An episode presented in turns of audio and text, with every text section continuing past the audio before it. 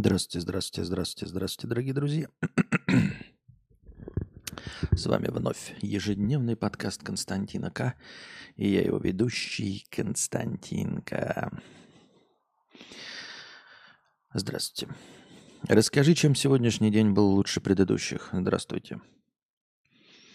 Чем я хотел сказать, я не умер, а потом вспомнил, что я в предыдущие дни не умер. Ну, так. Ну, никто не обманул на деньги. Вот.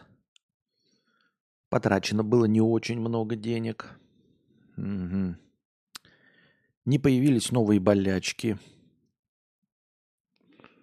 А, Наверное, все.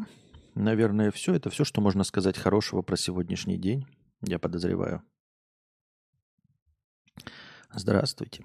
Так, что у нас там идет? Трансляция, то я понять не могу. Да, вроде идет. Потихоньку набираем зрителев. А, Эй, Алиса. Так, 50 рублей, там чит- чит- 50 рублей, одна копейка. А, Лучшие игры– это сапер и нарды, потому что приближены к жизни, так как содержат великий рандом. Ты можешь считать в голове как лучший азиат, но какой смысл, если сапер подкинет тебе случай, где придется ткнуть наугад? Ты можешь быть гуру нарт, но если противнику будут идти дубли, в кубиках будешь сосать. А, да, забавная идея, но я думаю, что точности также к этому можно пририсовать и покер, например. Если а, противнику будут идти а, просто, ну, условная удача, ему будут одни идти э, эти м, флеш-рояли, ты ничего не сможешь поделать. Ты можешь сколько угодно его раскусывать, можешь хоть облифоваться, понимаете? Э, Сложно блефовать, если у противника самый большой, э, самая лучшая рука вообще в целом.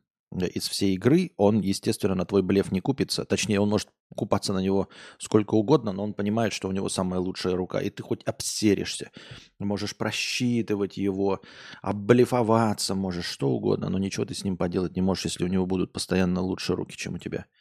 Или идеальные вообще руки. Ну так что, да, но я не считаю, что э, это лучшие игры. То есть, э, смотря какую задачу несут игры. Если игра несет э, задачу научить жить, то да, тогда это лучшие игры. Если э, нужно подготовить человека к реальному существованию, то такие игры, как нарды, сапер, э, покер, ну и множество других игр, тогда это действительно э, лучший учитель, потому что они покажут, какое ты на самом деле говно и что ты на самом деле на очень немногие вещи в своей жизни можешь повлиять. Это раз.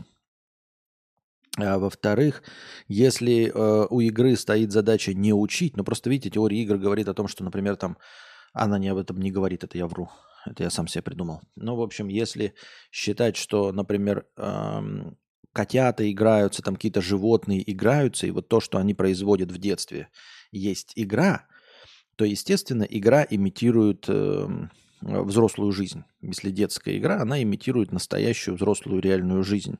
И их реальное поведение в случае охоты, в случае схватки с другим львом, тигренком там, и кем-то еще, тогда действительно приближение к реальности, включение великого рандома э, действительно позитивно э, сказывается на этой игре и на этом обучающем процессе. Но если мы рассматриваем игру как современные, как современный вид искусства, единственная задача которой, не единственная, ну скажем, вот как вид искусства, задача игры развлекать. И вот если стоит задача развлечения, то она совершенно не должна быть реалистичная. Понимаешь, если я в игре хочу научиться, если меня нужно как маленького, маленькое не готовое существо подготовить к жизни, тогда реалистичные игры с великим рандомом, да. Но если я в игру хочу сбежать от реальности, если я хочу э, окунуться в мир правил, в мир ограничений, где меня просто так нельзя убить, а, ограбить, изнасиловать э, и, ну и все остальное, тогда я погружаюсь в игру как раз за нереалистичностью, за отсутствием великого рандома. То есть я прихожу в игру, где я точно знаю, пусть она будет самой сложной, но я точно знаю, что все зависит от меня, что никакие кубики не выпадают нигде, э, никакой рандомайз таймера не работает. То есть мне останется только научиться, и все в моих силах. приложив максимальные усилия, я пройду всю игру. Если мне нужно расслабиться, я пойду в такую игру. Если, ну, мне игры для понимания реальности не нужны. Поэтому я не ищу себе игры с великим рандомом и не считаю их лучшими. Для меня игры это отдушина. И есть подозрение, что для многих игры это отдушина. И поэтому мы не хотим никакой великий рандом и процентов. Поэтому вот эти все, э, как это, шанс попадания из орудий, это все мне нахрен не нужно. Шанс попадания, вот у меня шанс попадания, я все это использую, у меня шанс попадания не про меня. Он работает не, не, не в мою пользу. Отсутствие плохого точно, точно считается хорошим, а не нейтральным. А ты задал вопрос не почему сегодняшний день хороший, Иларион. Ты задал вопрос, чем сегодняшний день лучше предыдущих. Обрати внимание, ты вопрос задал именно так. И я отвечал на твой вопрос. Я тебе не ответил на вопрос, чем сегодняшний день хорош. Нет. Ты задал вопрос, чем он лучше предыдущих. И я тебе ответил, чем сегодняшний день был лучше предыдущих. Понимаешь, если э, в предыдущий э, день мне э, ну, условно два раза выстрелили в ногу, а сегодня один раз выстрелили в ногу, то этот день лучше, чем предыдущий, тем, что мне выстрелили на один раз меньше. И да, к сожалению, сегодня, сейчас жизнь вот в моем понимании такова, что мне просто меньше, чем в предыдущие дни выстрелили в ногу. Э, ты про вопрос про хороший день не задавал. Еще раз перечитай свой вопрос. Расскажи, чем сегодняшний день был лучше предыдущих. И я тебе рассказал, чем он был лучше предыдущих. Ты не спрашивал у меня, хороший ли был день. И хороший ли он был вообще. Да, и чем он был хорош. Нет. А теперь спрашиваешь, а отсутствие плохого точно считается хорошим, а не нейтральным? Возможно, да. Возможно, считается нейтральным, но я отвечал на другой вопрос.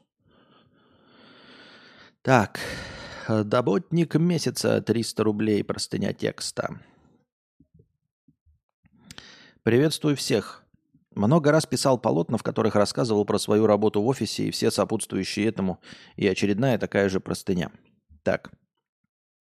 Вкратце напомню, работал в офисе в нефтяной компании, работал на износ более 20 часов переработки в неделю, более 20 часов переработки в неделю, работал по 6 дней, э, иногда это было часто, и по 7 дней в неделю, при том, что оплачивалось все по договору 5 дней с 8 до 17. И коллектив который пытался скинуть всю работу на меня, и, как возможно помните, у них это успешно получалось. В общем, не работа, а каторга. Единственное, что задержало, это реально хорошая зарплата. 3-4x э, от средней официальной зарплаты по России. Работал я так и работал, и вот наступает долгожданный отпуск. Отпуск больше месяца. Северные отпуска 45 дней в год. Э, и попал я в отпуске в больницу. И как, наверное, многие знают, если ты болеешь в отпуске, э, если ты болеешь в отпуске, то отпуск продлевается. И с учетом этого всего не было меня на работе около трех месяцев. И я, конечно, понимал, что приду на работу, и многое могло поменяться. Доносились слухи от коллег, которые писали в отпуске по работе и мимоходом рассказывали, что там э, да как творится в офисе. Но знаете, такого я ожидать никак не мог. Таких вселенных просто не бывает. Я ходил первые дни и думал, что все эти два года, что я работал, что я работая портил людям... Так, еще раз. Но знаете, такого ожидать никак не мог. Таких вселенных просто не бывает. Я ходил первые дни и думал, что все эти два года, что я, работая, портил людям жизнь. Угадайте, что произошло. Такого рассоса, расслабон, работа не бей лежачего в данном случае, не видела ни одна вселенная. Я просто попал в как будто другое место. Я многое уже э, подзабыл по работе решил напомнить себе, спрашиваю коллег, что да как. Так вот, кучу еженедельных отчетов они просто не стали делать. Ну, всегда я их делал, а я ушел в отпуск, и они просто не стали делать, и все. Они знали про них, они их тоже делали иногда, но в основном этим занимался я. Просто не стали делать, и все. И знаете, что тот вышестоящий отдел, который всегда запрашивал у меня эти отчеты, никак не шевельнулся. Им просто не надо стало, видимо, это. И я понял, что я в этой жизни делал не так. Никто у меня эти отчеты не запрашивал. Просто мне однажды сказали их направлять, И в должностной инструкции у меня было прописано это. До такого-то числа предоставить. Я всегда отправлял, никогда не нарушал сроки, и, возможно, уже давно им вообще не сдались мои отчеты. Они не смотрели их. Но если руководящий состав попросит, они скинут. А так даже открывать не открывали, я так думаю. Куча отчетов, которые я предоставлял каждый месяц на закрытие. Знаете, что произошло? Коллеги просто, когда у них запросили отчеты, сказали, что не будут их делать. В них нет смысла, и знаете, теперь они, эти отчеты не делаются. Кучу Excel-форм, которые я когда-то сделал для проверки, они сломали и стали делать по старинке ручками. И вы думаете, люди ошибаются, а машина нет – вы абсолютно правы, но за эти ошибки им ничего не сделали.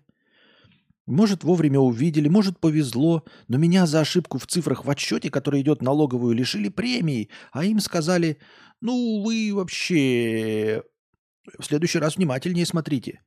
И вы скажете, ну и что? Так вот, в прошлой простыне я задавался вопросом, как стать таким же, как они, как работать на пофиг. И я стал. Я посмотрел на это все, попробовал, и знаете, вот уже полтора месяца, как я вышел из отпуска и не выхожу из состояния, и так сойдет. Как я понимаю, все работает просто, пока не сломает человека. Как работодатель к тебе относится, так и ты выполняешь свою работу. Ну или просто по принципу движения рамок дозволенного. Ты делаешь хорошо – ничего. Ты делаешь плохо – тоже ничего. Ни поощрения, ни наказания. Так зачем рвать жопу шире?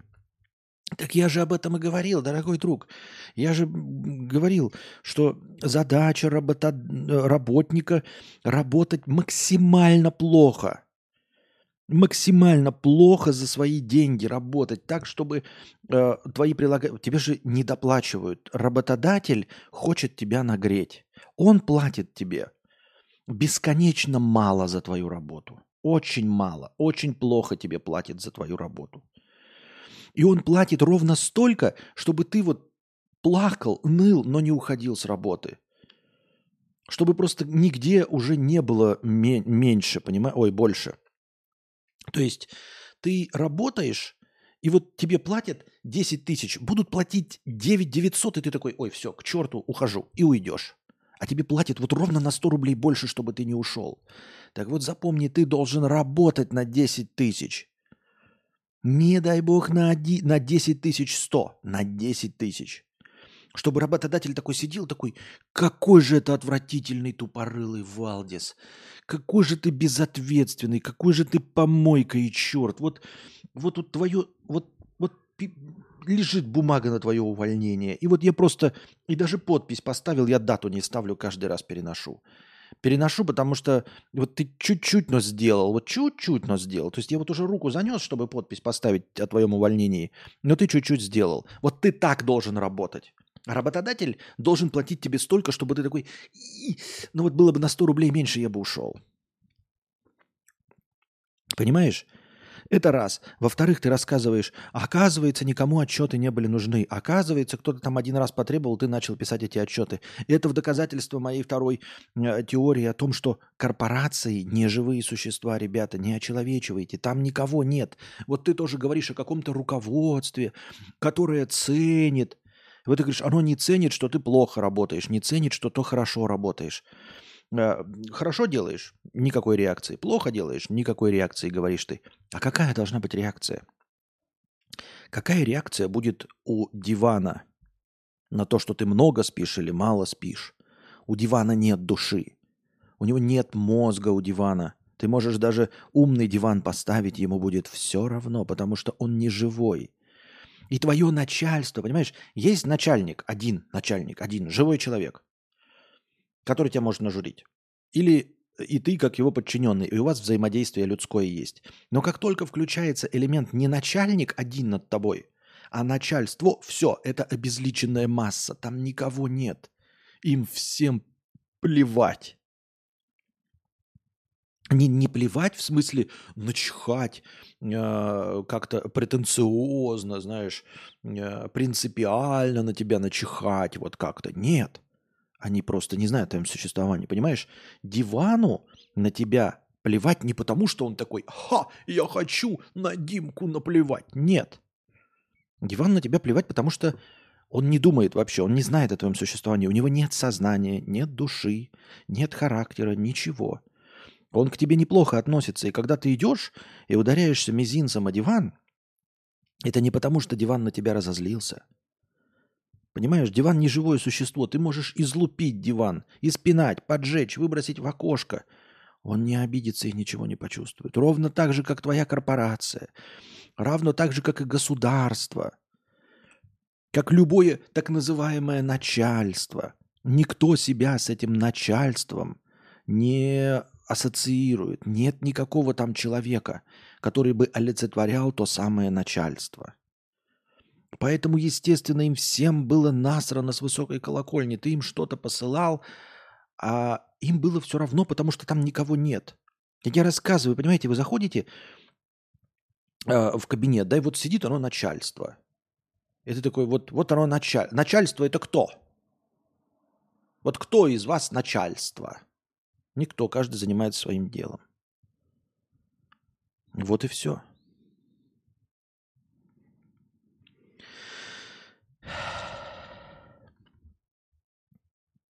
Но вышла проблема. Меня позвали на работу в руководящий офис. Огромная ответственность и также огромные шансы проявить себя и занять очень престижную должность. И в финансовом, и в карьерном плане. Я отказался. Ходил весь день и думал, и отказался. Весь день думал и ходил с ощущением, что не хочу терять место, которое сейчас стало просто раем. И сейчас я хожу и думаю, что со мной стало. Из человека, который так мечтал туда попасть, я превратился в рассонника, который занял комфортное место и теперь держится за него – Увидел, как работать на энергосбережении и повесил руки. Зря. Ой, зря. Знаешь почему? Потому что начальственная должность такая же. Ты, ты опять в ту же самую ловушку попал. Ты неужели не видишь, что ты в той же самой парадигме? Ты до этого думал, что на работе нужно вкалывать, что нужно делать какие-то отчеты, а потом после отпуска и болезни тебе открыли глаза на реальность. И то это, видишь, случайное совпадение – и ты понял, что можно не бей лежачего. А теперь ты точности так же думаешь. О, в руководящий офис огромная ответственность. Там огромные шансы проявить себя. Что ты, мать твою, такое несешь? Нет там никакой ответственности, ничуть не больше, чем здесь. Просто больше зарплаты, просто другие какие-то умения. А, по-другому изворачивается изворотливость. Нет там никакой большой... Какая большая ответственность? Ты что, операции на открытом сердце делаешь, и человек умрет? Нет. Ты что, я не знаю, если не поспеешь на пожар, люди сгорят? Нет. Ты даже не кормишь людей, и то, даже если бы кормил, то они бы такие сказали, ой, мы что-то сегодня голодные остались. Вот ты облажался, а они просто поголодали. Но ты даже не кормишь их. Что ты делаешь? Ты перекладываешь бумажки с места на место. Надо было соглашаться идти, но сразу же, с пониманием, что там нет никакой ответственности. Не боги горшки обжигают, там сидят такие же тупоры, ну, не в смысле такие же, как ты, а как и твои другие коллеги. Там кто в руководящих должностях? Там что, Шерлоки Холмсы, Пуаро, Мариарти? Кто там сидит? Гении, что ли, какие-то? Нет, такие же люди, как ты. Ты придешь туда и увидишь, что там такая же не бей лежачего. Не надо брать на себя какие-то дополнительные обязанности, ответственности и все остальное. Это все бред полный. Там точности такие же люди и точности также будут перекладывать ответственность друг на друга, спихивать бумажки и все остальное. Просто еще одна ступень. Зря ты отказался. Надо соглашаться, если еще раз предложат. И не забывать, дорогой друг, что не нужно идти туда с отношением таким, как у тебя было в прошлой работе, и который ты сейчас нам озвучил. Это бредятина, не надо с таким отношением. О, большая, какая большая ответственность. Какая? Ты просто сейчас туда пойдешь, какое-то время тебе чуть-чуть должно, я тебе описываю, как должно быть, тебя должно чуть-чуть напрячь. Не надо рвать жопу, не надо прыгать. Не надо прыгать и рвать жопу. Ты просто учишься тому, что там надо делать, и потом точности так же не бей лежачего. А знаешь, на что я хотел бы обратить твое внимание? Что как только ты повесил руки и стал делать все на отшибись, тебя три месяца не было, то есть ты не делал свои отчеты, и потом ты полтора месяца ничего не делаешь, и тебе предложили должность в руководящем офисе. Обратил внимание, что когда ты вкалывал как черт, когда ты был незаменимым сотрудником, работающим по 7-8 дней в неделю с переработками по 20 часов, тебе никто ничего не предлагал. Но как только ты ушел в отпуск, заболел и не просто проболел свой отпуск, а подал документы, продлил свой отпуск три месяца, прощелкал лицом, а потом полтора месяца ходил и ловил мух, и только после этого тебе предложили повышение по карьерной лестнице. Понимаешь? Не на основе твоей работы. Обращу твое внимание. Четыре с половиной месяца по твоим же подсчетам. Четыре с половиной месяца ты не делал того, что делал до этого. И четыре с половиной месяца. Они точно не на основе твоих э, предыдущих заслуг это сделали. Ты четыре с половиной месяца щелкал лицом, и после этого тебе предложили повышение. И дальше ты опять пишешь, там огромная ответственность и огромные шансы проявить себя и занять очень престижную должность. Именно. Ты знаешь, как проявлять шанс? Вот ты до этого вкалывал пять лет, и как ты его проявил?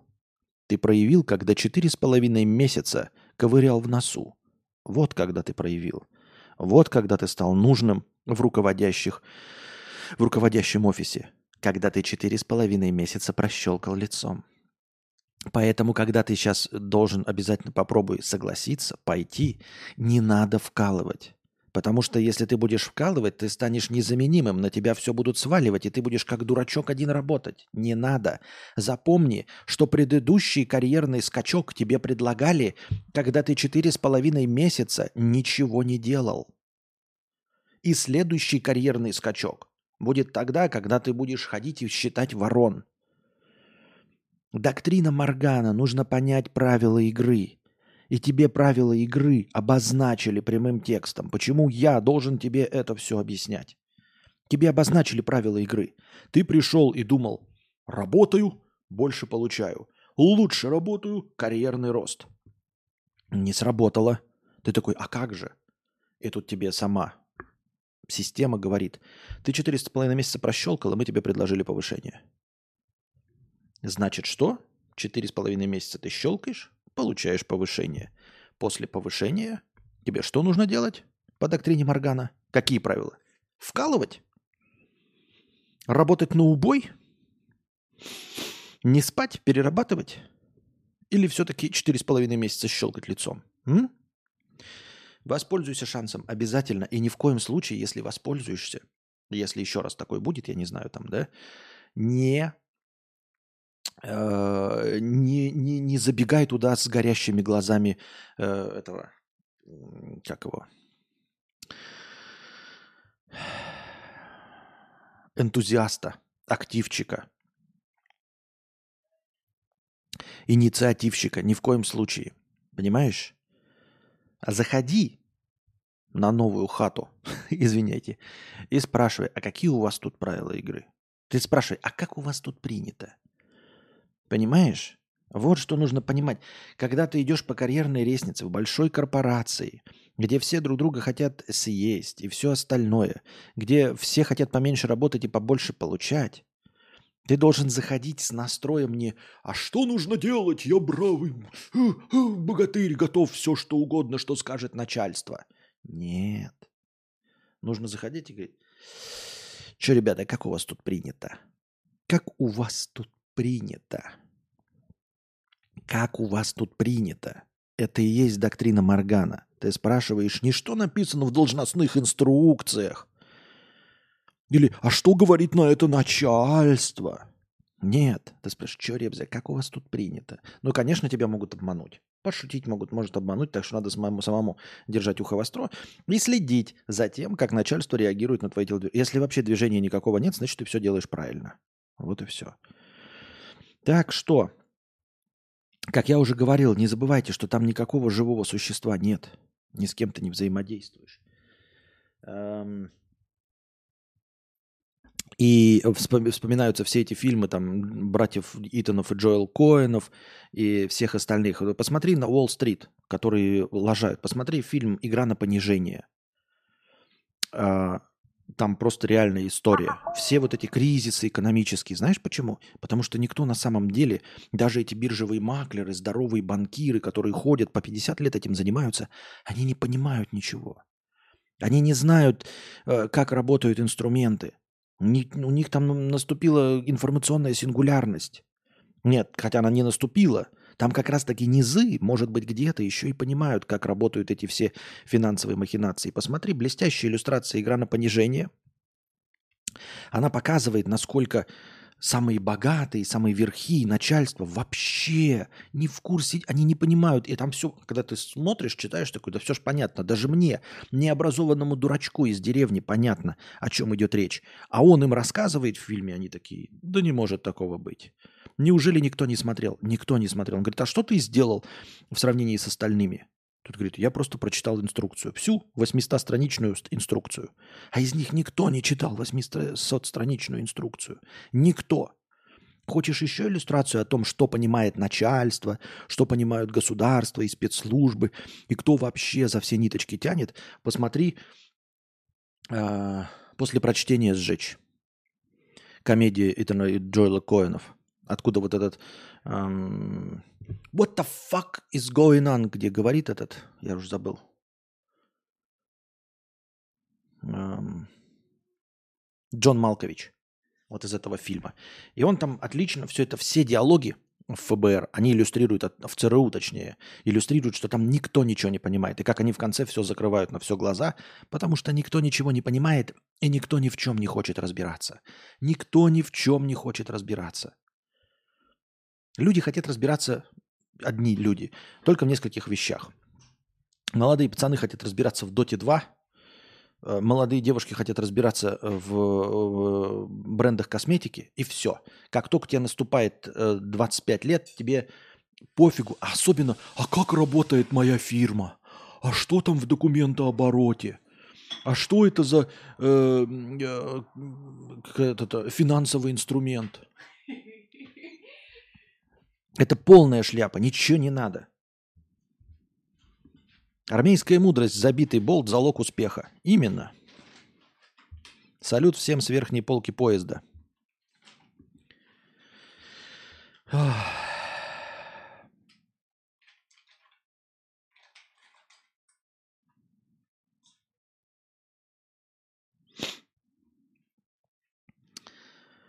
Ярослав, тысяча рублей с покрытием комиссии. Завтра длинная поездка. Буду слушать, как обычно, в записи. Так что сегодня хочу стрим подольше. Спасибо большое за тысячу рублей. Эм. Так.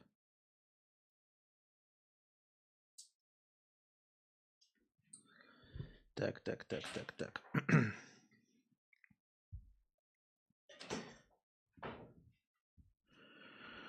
Э, надо аудиоверсии сделать, да? Так, Джинни Уизли, 50 рублей. Сегодня будет марафон по поддержке 50-рублевым донатом стримов и, возможно, влогов Константина К. Я уже говорил, что лучше бы не влоги, а какие-нибудь там карпотки и еще что-то.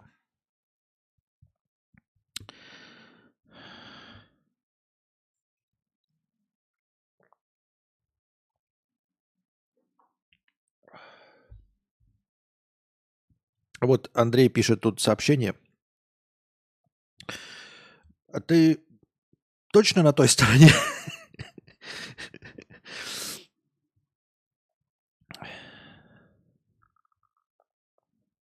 А, я спутал, да? Я спутал, ты не про то, все правильно.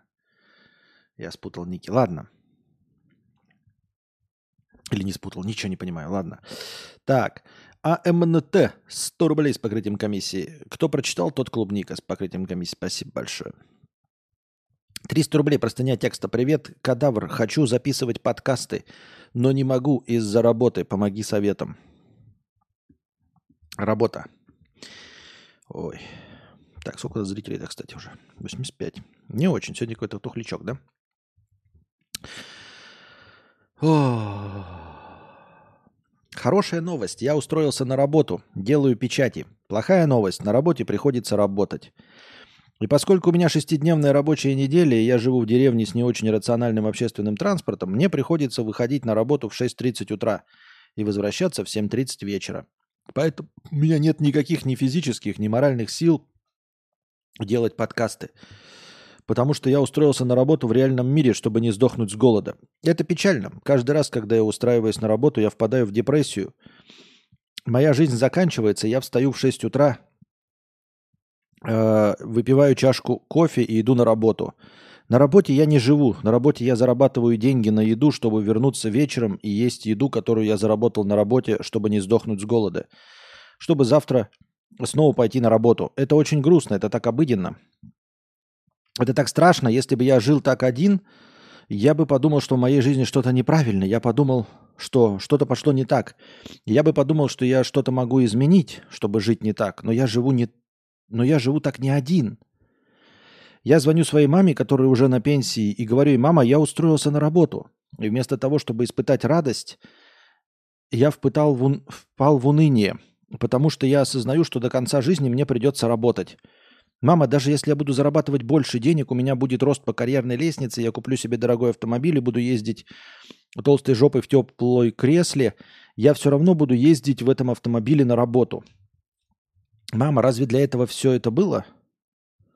Я жду от мамы житейской мудрости, я жду от мамы совета, я жду от мамы хитрости, чтобы обойти барьер в своей голове. Но я слышу от мамы так... Но я слышу от мамы, все так живут, все так живут, говорит она. Мои предки всю жизнь работали, и я всю жизнь работала, и родила тебя. Что... И она замолкает, и я продолжаю в своей голове. Я родила тебя, чтобы ты работал. Еще одно звено в замкнутой цепи. Еще один медвежонок в замкнутой арене цирка. Чтобы что? Ой, слушай, тут даже если ты... Не, я понимаю, конечно, с 6.30 до 7.30 вечера это, блин, больше 12 часов, это дофига. А, но, типа, ты знаешь, а если не работать, то та же самая схема получается. Ну вот условно, вот я работаю, да, ну я называю это работой, но я же то же самое э, э, испытываю. Конечно, мне ну, по-честному, получается, объективно несправедливо будет говорить, что я испытываю то же самое. Но я имею в виду ощущения такие же.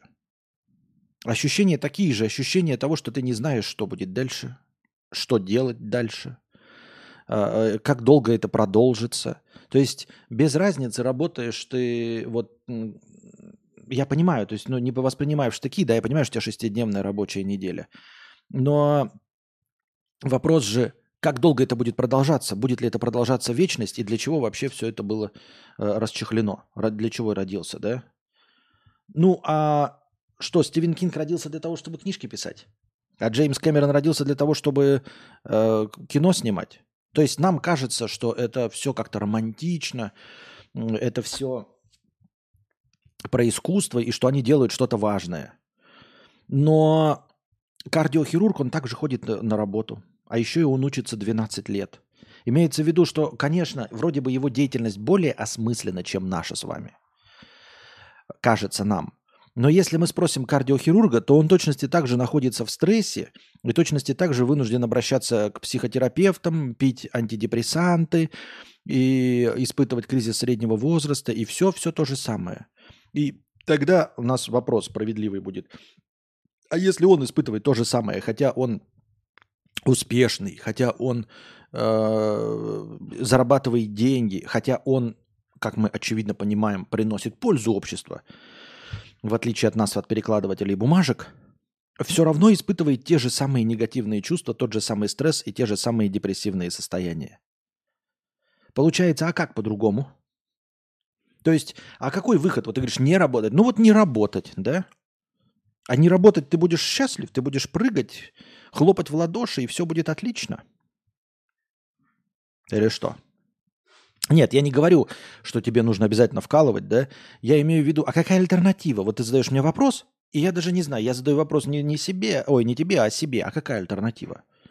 А альтернатива, ты говоришь, писать, почему подкасты писать какой-то? Почему придумал подкаст это?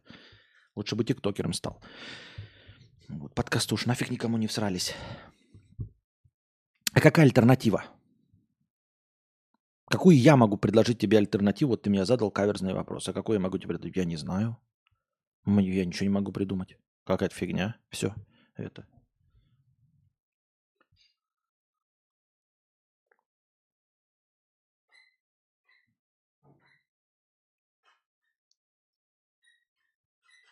Как выбраться из этого замкнутого круга?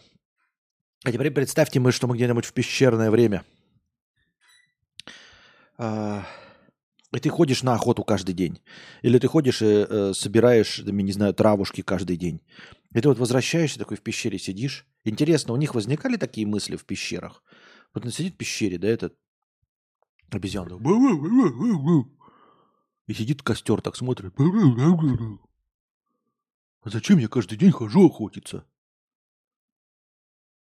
Чтобы что? И что, я всю жизнь буду просто ходить и охотиться. А зачем? Кайфа никакого. PlayStation не существует. Что делать? Зачем это все? Не знаю. Я не знаю. Какой другой вариант? Я, понимаете, другой вариант это какой-то совсем, вот прям какая-то альтернатива. Это что-то совсем эзотерически религиозное. Понимаете, альтернатива это, ну, это мультивселенные. То есть вот, вот путешествие во времени или в мультивселенных, это может быть действительно стоящей альтернативой всей нашей жизни. А во всех остальных случаях ничего не стоит. То есть какая разница, по большей части фундаментально, какая разница между тем, вкалывать ли в офисе каждый день или вкалывать режиссером каждый день? Каждый день э, рисовать картины или каждый день э, делать табуретки? Чисто фундаментально я никакой разницы не вижу. Точности также впадаешь в какое-то безумие вопросов. А для чего все это? Кому нужны эти табуретки, картины, фильмы, бумажки перекладываемые? Одинаково никому не нужны ничего. Что. А вот в мультивселенных ты такой переместился, а там может быть вообще все по-другому. Там может быть вообще все по-другому.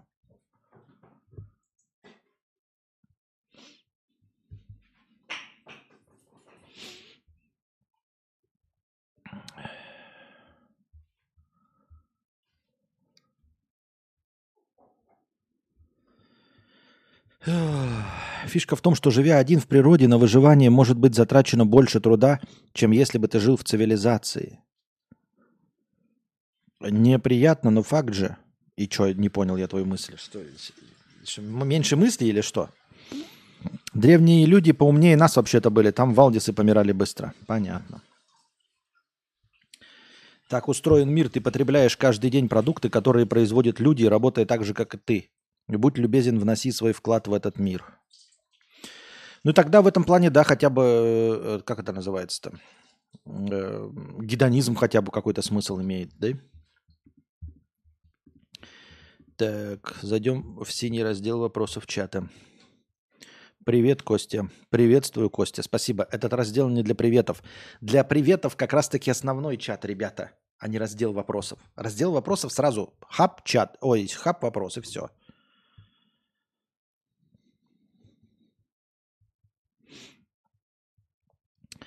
Пол Упокер.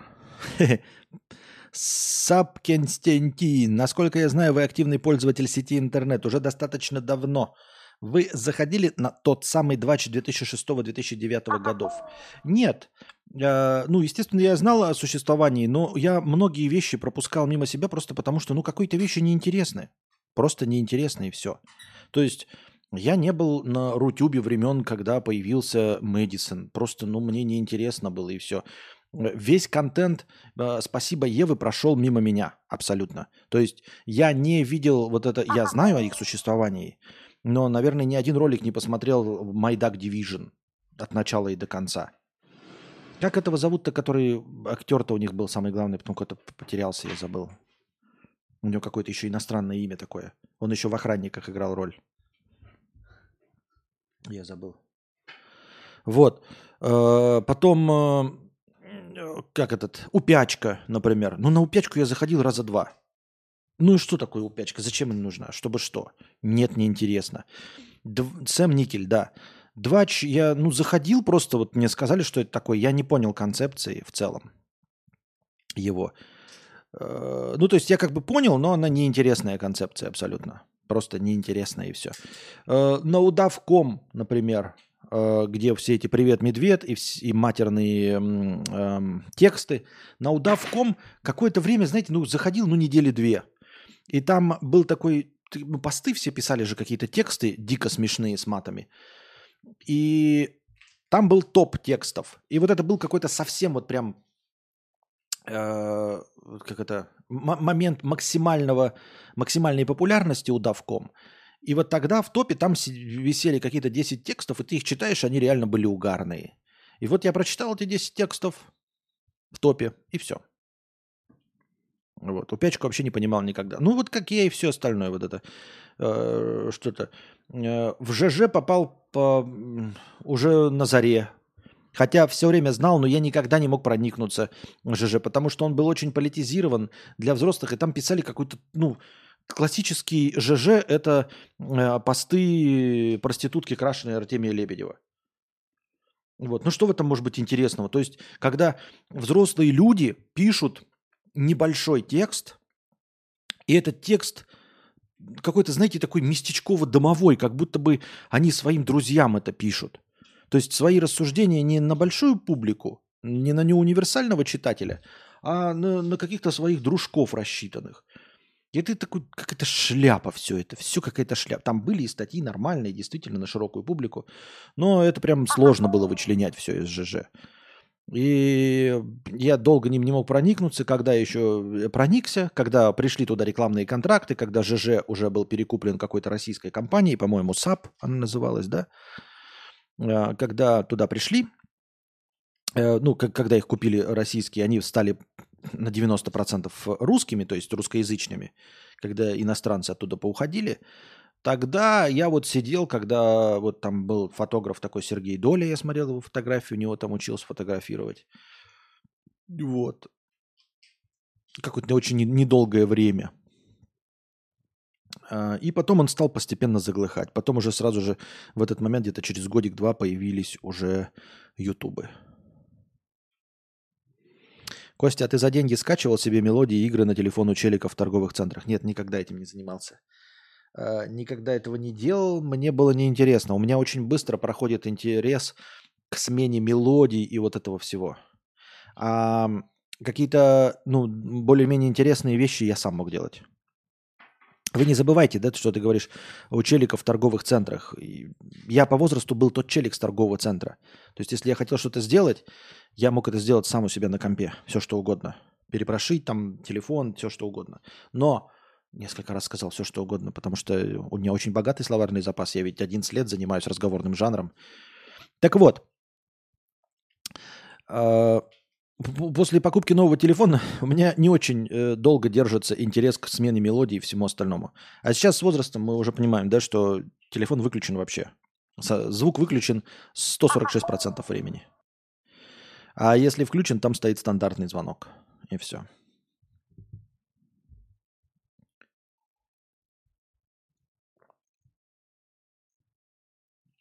У меня на звонке стоит звонок из бумера. Понятно. А у меня на звонке стоит собака Баскервилей. Чтобы... Кто, кто из нас старше, ребята? У кого еще позорнее мелодия?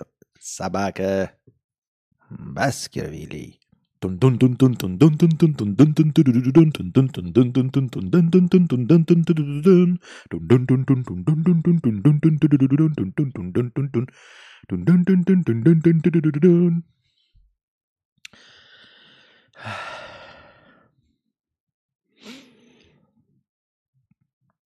Ремонт квартир 50 рублей с покрытием комиссии. Костя, как ты относишься к приставкам, планшетам и телефонам для маленьких детей? Вредно ли?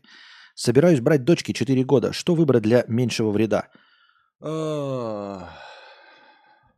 Слушай, ну Костя сейчас, э, ну ему уже 5 с лишним, а, активный пользователь.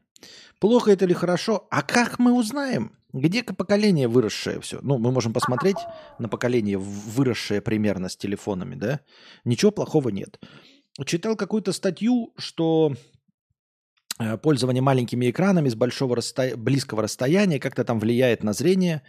Есть мнение, уже несколько статей читал, что это все фуфел, оказывается. Оказывается, есть просто предрасположенность, э, генетическая предрасположенность к тому, чтобы зрение садилось.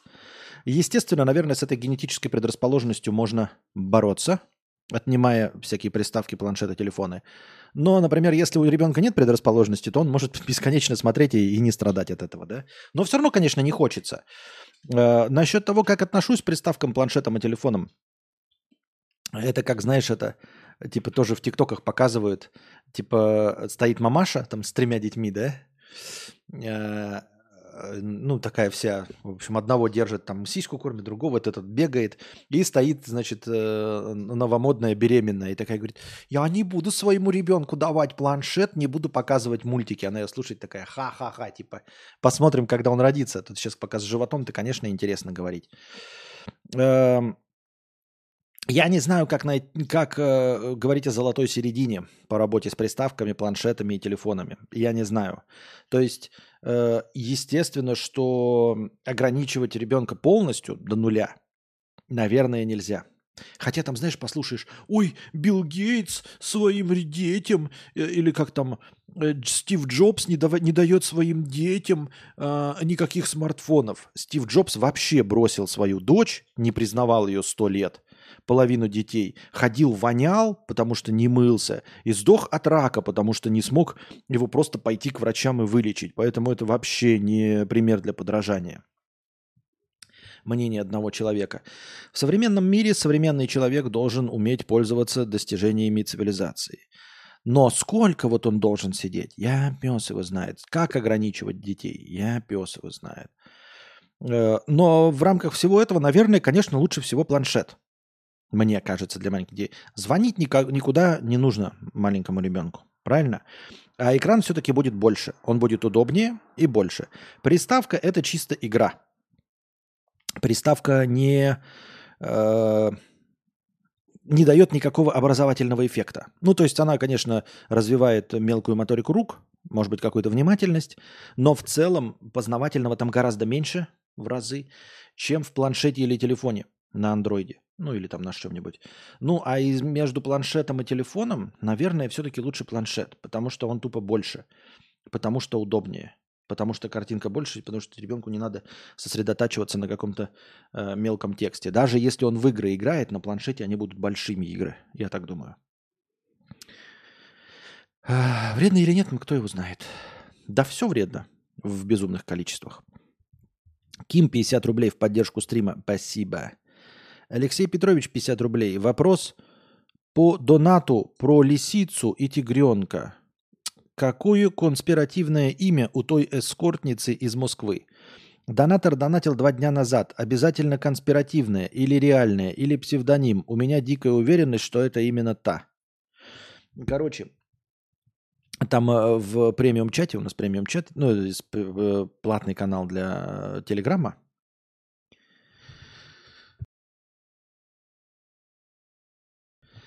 Ну и вот.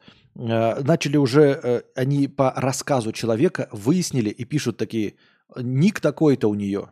Ну, как, как погоняло какое-то конспиративное. Тигренок, лис... Вы не знали, ребята? Я тоже не в курсе.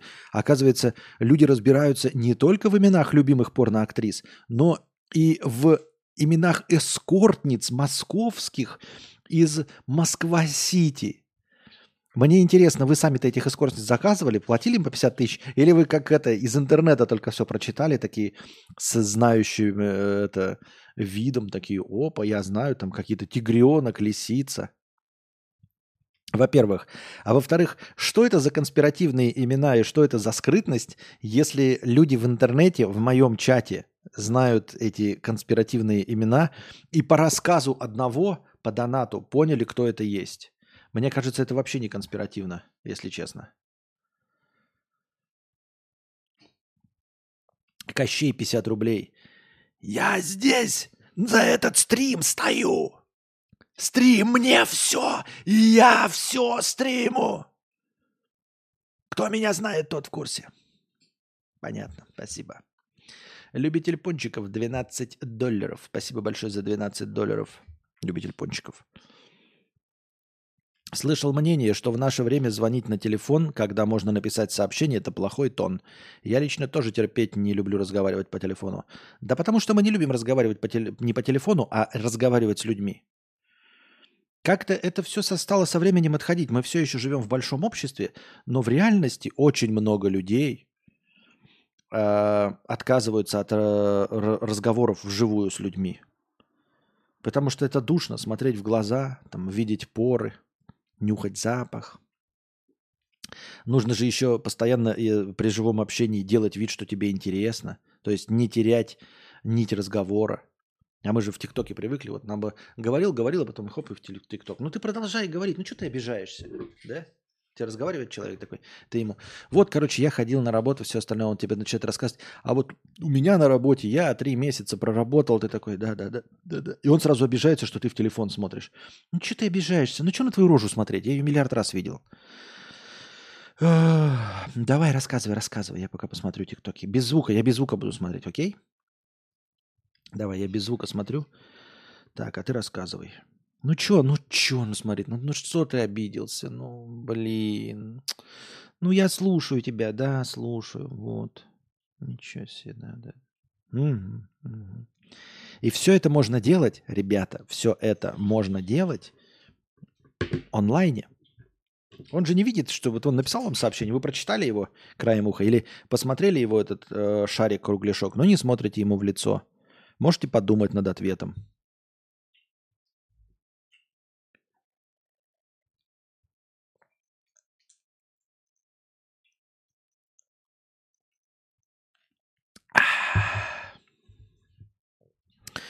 Френдли пишет, иначе как-то скучно ходить с дефолтным рингтоном, как у всех людей вокруг, из-за чего можно спутать свой и чужой звонок.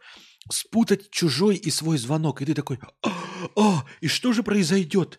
Вы услышите одинаковый... А бумер это же ведь очень оригинальный звонок, который ты поставил. И ты услышишь этот звонок такой, «А, о, боже, это мне звонят. Ой, у меня на телефоне нет звонка, а звонок все еще продолжает звучать. Как же это может быть? Это меня очень смущает, это выводит из себя. Я не могу разобраться, какое же напряжение. Кто же мне объяснит, что же происходит? Почему же я слышу такой же звонок, как и у меня на телефоне, а у меня на телефоне этого звонка нет? Ой-ой-ой, какой же это стресс! Подбегает бабка, рассказывает, сынок, не волнуйся, просто у кого-то еще такой же звонок. И ты такой, Ничего себе, а я-то и не понял. Спасибо, бабка, спасибо, что объяснила мне. Серьезно? Такая большая проблема?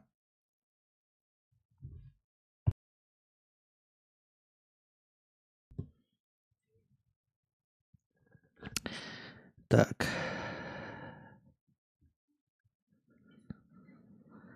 Тин-тин-тин-тин-тин-тин. Что, в Far Cry сегодня пойдем играть?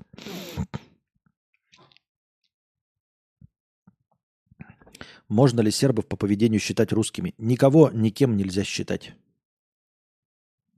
Русскими можно считать русских. Сербами можно считать сербов. Вьетнамцами можно считать вьетнамцев. Все. Никого никем не нужно считать ни по какому поведению, никому, никому приравнивать. На самом деле, мне, честно говоря, вы меня можете хоть горшком назвать, да? Или князевым. Я имею в виду, а, хоть унитазом. Но люди на это обижаются. Так. Привет, Костя. Смотрел сейчас настоящего детектива и вспомнил твой стрим про Желтого Короля. Может, ты или подписчики вспомнят, как найти его? Никак не могу. Стрим про Желтого Короля? Я не знаю. Так это же это народный персонаж. Где-то слышал мнение, что вне зависимости от того, сколько человек на планете, все равно будет проявляться человеческая тупость. Например, э, э, понятно. И дальше пишет оскорбительные религиозные высказывания. А, естественно, я что-то не понял твое вообще, ну, какое-то нелогичное высказывание. А, вне зависимости от того, сколько человек на планете, все равно будет проявляться человеческая тупость. Да, ты имеешь в виду не в больших количествах, а в очень малых? То есть даже если людей на планете будет один, то он будет туп... Да. Это знаешь... да. Тут смотри, с одной стороны, думаешь, это как э, вот, как бы вам привести пример? Но не менее, это как, во, как комиссия, как комиссия в терминале при оплате э, мобильной связи или как комиссия э, в терминале в банке. Знаете, когда вы таки берете и говорит, и, и, э, при съеме денег у вас снимается э, полпроцента от суммы снятия, но не менее 100 рублей. То есть э, если вы снимаете 20 тысяч, то у вас вот становится полпроцента, и все больше там превышается. А все, что до 20 тысяч, я извиняюсь, я правильно посчитал или нет, надеюсь, что правильно, до 20 тысяч, у тебя комиссия будет минимум 100 рублей. То есть, если ты попытаешься 50, снять 50 рублей, то у тебя со счета отнимется 150 рублей, потому что минимальная комиссия 100 рублей. И вот так же с человеческой тупостью. Возможно, что статистически, э, как мы по, по теореме тупых-то, помните, мы лекцию читали, тупых э, всегда больше, чем ты ожидаешь. Но представим себе, э, ну, понимаете, при формулировке тупых всегда больше, чем ты ожидаешь, означает что? Что тупые все, абсолютно все, 100%. И, возможно, это правда. Возможно, это правда. Так вот, э, но если их какой-то процент, любой процент, ну, допустим, один процент, хотя это ну, ложь и неправда, но так, для комплементарности человечеству скажем, что один процент человечества тупые.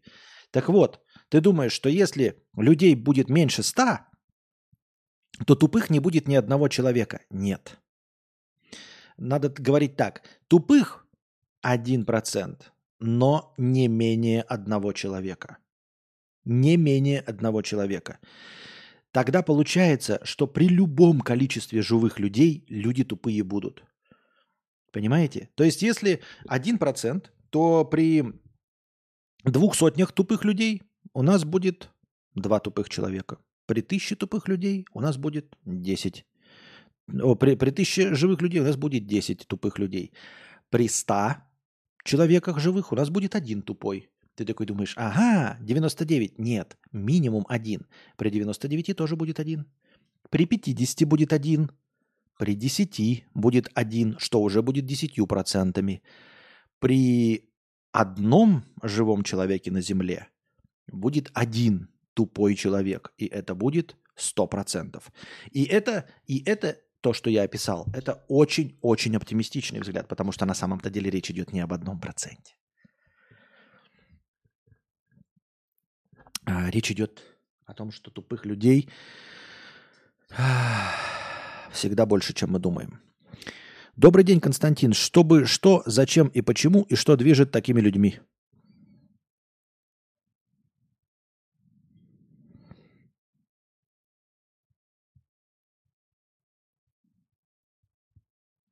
Опять какие-то слепки какого-то текста. Я не понимаю, что это такое, вслух читать не буду.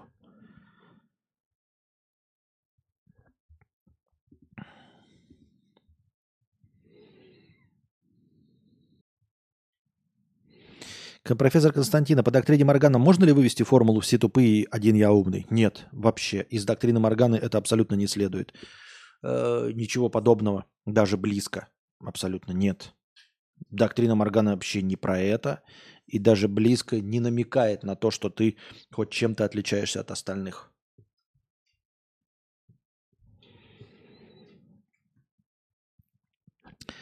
Так.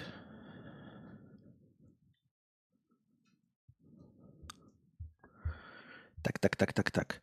Костя, во Вьетнаме и Сербии включают поворотники? Да. Э, поворотники включают э, только в трех местах, а нет, в четырех местах, где э, мне приходилось быть. Поворотники включают самые лучшие люди. Это в Белгороде, это в Казахстане, это во Вьетнаме и это в Сербии. Во всех остальных странах люди тупые и поворотники не включают. Только в Сербии, только во Вьетнаме, только в Белгороде, только в Казахстане. Во всех остальных люди поворотники не включают. Спасибо за содержательный вопрос. Спасибо мне за содержательный ответ.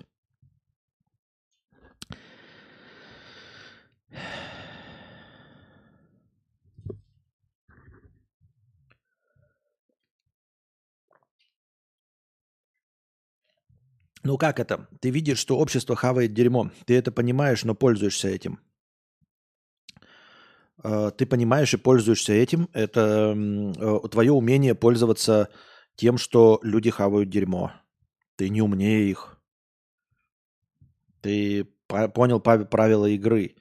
Понимание правил игры делает ли тебя умнее остальных? Нет. Нет. Кто-то пользуется правилами игры интуитивно. Можно ли считать его умным? Например, Возьмем каких-нибудь звезд.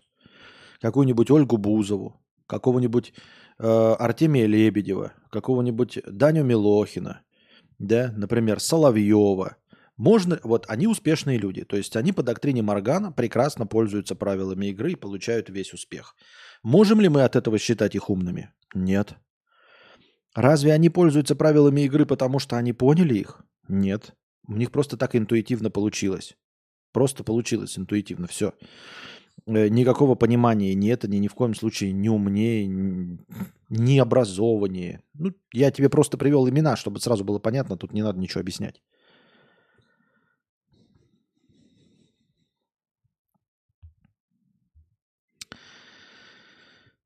Костя, писинг пауза с тарифной сеткой. А зачем? У нас настроение кончилось на сегодня. На сегодня настроение кончилось.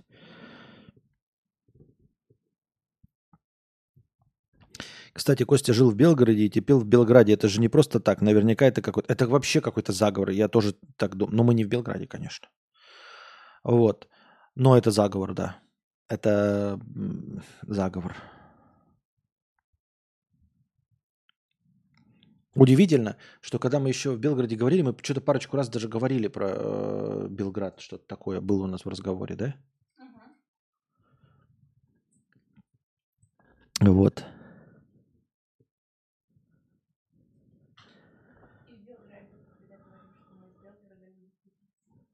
Да. Да, вопрос, когда ты говоришь, это тебе задают вопрос, э, сербы, откуда вы, и ты отвечаешь э, из Белгорода, э, они такие, типа, зачем ты там говоришь, откуда ты приехал только что? Ты скажи, где ты родился, и ты такой, и тебе такой, ну, вообще есть город, он просто созвучный, и тебе нужно делать акцент, что там еще одна буква. Так. Киви банкоматы такие стояли. Так они разве сейчас не стоят?